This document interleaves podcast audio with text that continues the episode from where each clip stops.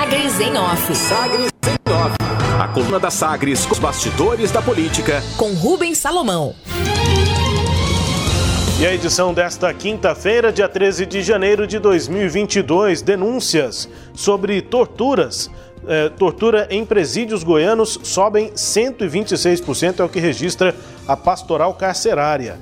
As denúncias de episódios de tortura no sistema prisional de Goiás cresceram 126% no ano passado, segundo dados da Pastoral Carcerária Nacional.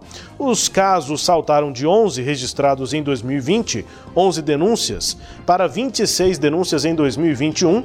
As acusações relatam agressões físicas e verbais e uso de instrumentos de tortura, spray de pimenta, bomba de gás lacrimogênio e bala de borracha. Há ainda registros de violações do direito à visita, falta de assistência à saúde, acesso negado à alimentação e água e incomunicabilidade, ou seja, os presos que não ficam comunicáveis, né, não ficam acessíveis para familiares ou para suas defesas.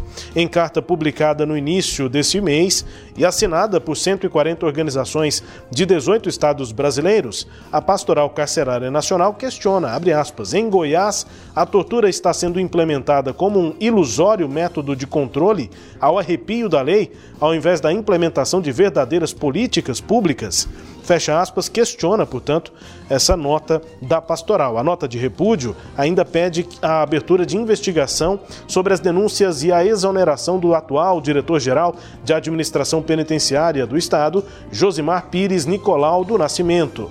O texto cita uma reportagem do jornal É o País que mostra Nascimento, né, o atual diretor-geral, é, em um áudio vazado de uma reunião na penitenciária Odenir Guimarães, é, ele fica, é, nesse áudio, estaria confessando supostas ameaças e agressões contra presos. E aí a pastoral afirma na nota, escreve na nota, nós sentimos obrigados, nos sentimos obrigados a perguntar se talvez não seja esse o conjunto de habilidades, de qualidades que o governo do estado espera encontrar em alguém designado para ocupar o cargo em questão, uma vez que ignora as denúncias feitas. Fecha aspas, segue, portanto, a nota de repúdio tem resposta, né? A Diretoria Geral da Administração Penitenciária afirmou ao jornal Folha de São Paulo que, depois de apuração interna, ficou constatada a falta de materialidade das provas contra Josimar Pires Nicolau do Nascimento.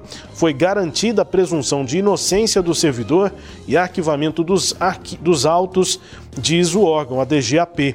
E sobre os serviços, ah, sobre o aumento de denúncias apontado em dados da pastoral, a administração penitenciária afirma que todas as reclamações protocoladas nos canais oficiais são apuradas e que familiares e advogados estão mantendo contato com os custodiados. Além disso, o Estado fornece, segundo a DGAP, diariamente três refeições, além de entregar alimentos e produtos de higiene enviados por familiares na edição online da coluna Sagres em Off, a íntegra dessa nota da pastoral carcerária registrando aumento de 126% nas denúncias por tortura, de tortura nos presídios aqui em Goiás.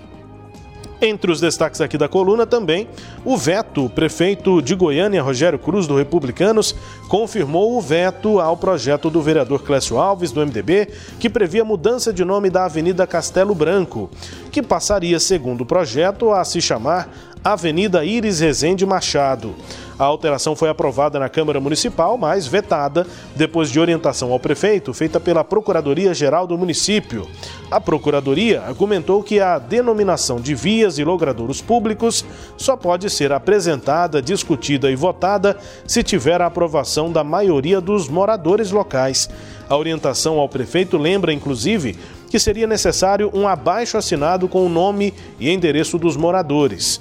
E aí foi definido né, pelo prefeito veto a essa proposta de mudança do nome da Avenida Castelo Branco para o nome de Iris Rezende Machado. A, o veto do prefeito explica que não há qualquer manifestação dos moradores da Avenida Castelo Branco, não se encontrou qualquer abaixo assinado com o nome e endereço dos moradores, anuindo com a alteração da denominação da avenida. Diante disso, forçoso reconhecer que o autógrafo de lei objeto dos autos não está em conformidade com a legislação vigente, por isso faz-se necessário o seu veto integral. Assina, portanto, o prefeito de Goiânia, Rogério Cruz. E no Judiciário, o advogado Laudo Natel Mateus vai ser o novo juiz substituto do Tribunal Regional Eleitoral aqui em Goiás. Ele foi nomeado pelo presidente Jair Bolsonaro, do PL, para ocupar a vaga de jurista decorrente do término do primeiro mandato de Sérgio de Abreu Cordeiro Magalhães. O advogado Laudo Natel atua nas comarcas de Goiânia e Caldas Novas, nas áreas de direito processual civil, público, eleitoral e administrativo. Além disso, o advogado é professor e coautor do livro Aplicação Imediata do Novo CPC, né, o Código de Processo Civil, ao Processo Eleitoral, escrito com Marlon Reis e José Erval Sampaio. Portanto, mudança aí também no TRE aqui em Goiás, entre os destaques da coluna Sagres em Off nessa edição de quinta-feira, também com a sua análise, Cileide Alves. Rubens, é, essa questão de tortura né, no sistema prisional é um, um fato muito sério e chama atenção, eu acho, é, para o modelo é, de gestão do sistema penitenciário goiano.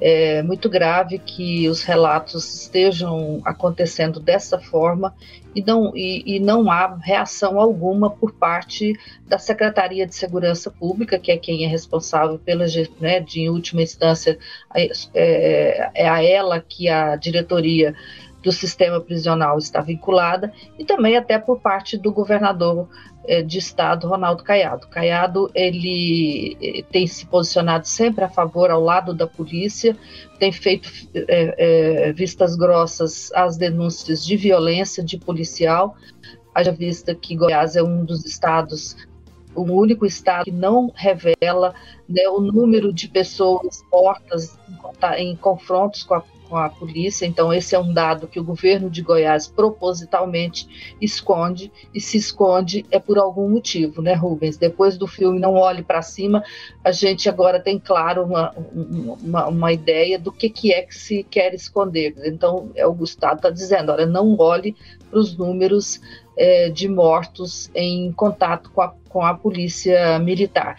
E é nesse contexto que eu incluo esses, esses aumentos de denúncias de tortura lá no sistema prisional, né, aqui no, no estado de Goiás.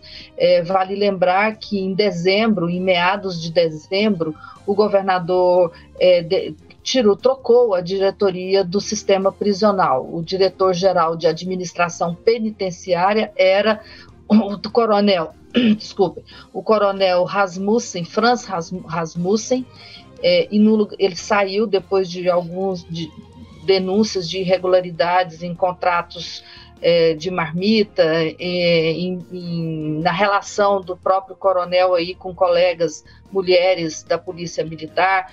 É, então, ele foi substituído e foi nessa data que assumiu o Josimar Pires Nicolau. Né? Ele é um policial penal e ele já fazia parte da administração da DGAP e foi é, promovido aí para o cargo de é, diretor-geral e agora acontece esse fato. Eu acho que isso é muito grave e precisava assim de uma resposta, né, da, da Secretaria de Segurança Pública. Ela tem que ser perguntada, né?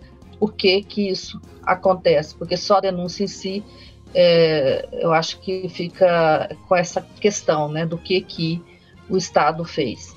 Bom, aproveitando aqui o, a coluna Sagres em Off, eu gostaria de lembrar, Rubens, que hoje completa um ano da morte do prefeito de Goiânia, Maguito Vilela. Foi no dia 13 de janeiro do ano passado que Maguito morreu, e nesse um ano a política goianiense mudou profundamente, né? A gente viu é, o prefeito Rogério Cruz ser é, assumir a titularidade do cargo no mesmo dia da morte de Maguito. Depois a gente viu aí é, o, o, início dos, dos problemas políticos de Rogério Cruz com o grupo do MDB, liderado por Daniel Vilela, viu o MDB sair do governo, depois viu o grupo é, do Republicanos assumir né, o controle político da prefeitura de Goiânia. Hoje eles têm o secretário de governo, o secretário de finanças, o secretário de administração e a Comurg, os principais órgãos aí da, do, do, município e a gente viu aí é, um, um, estabelecimento de uma maioria absoluta na Câmara de Goiânia para poder votar a toque de caixa todos os projetos mais relevantes.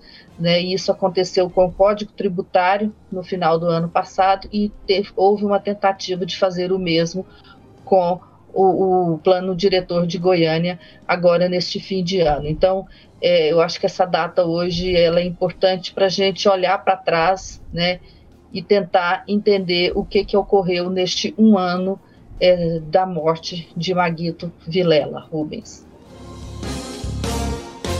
É isso, sem dúvida. É um registro importante. É, também com análise de Cileide Alves, destaque de hoje da coluna Sagres em Off, que também é podcast. Está no Deezer, no Spotify, no SoundCloud e nos tocadores do Google e da Apple, com todo o conteúdo no sagresonline.com.br. Sagres em Off. Sagres em Off.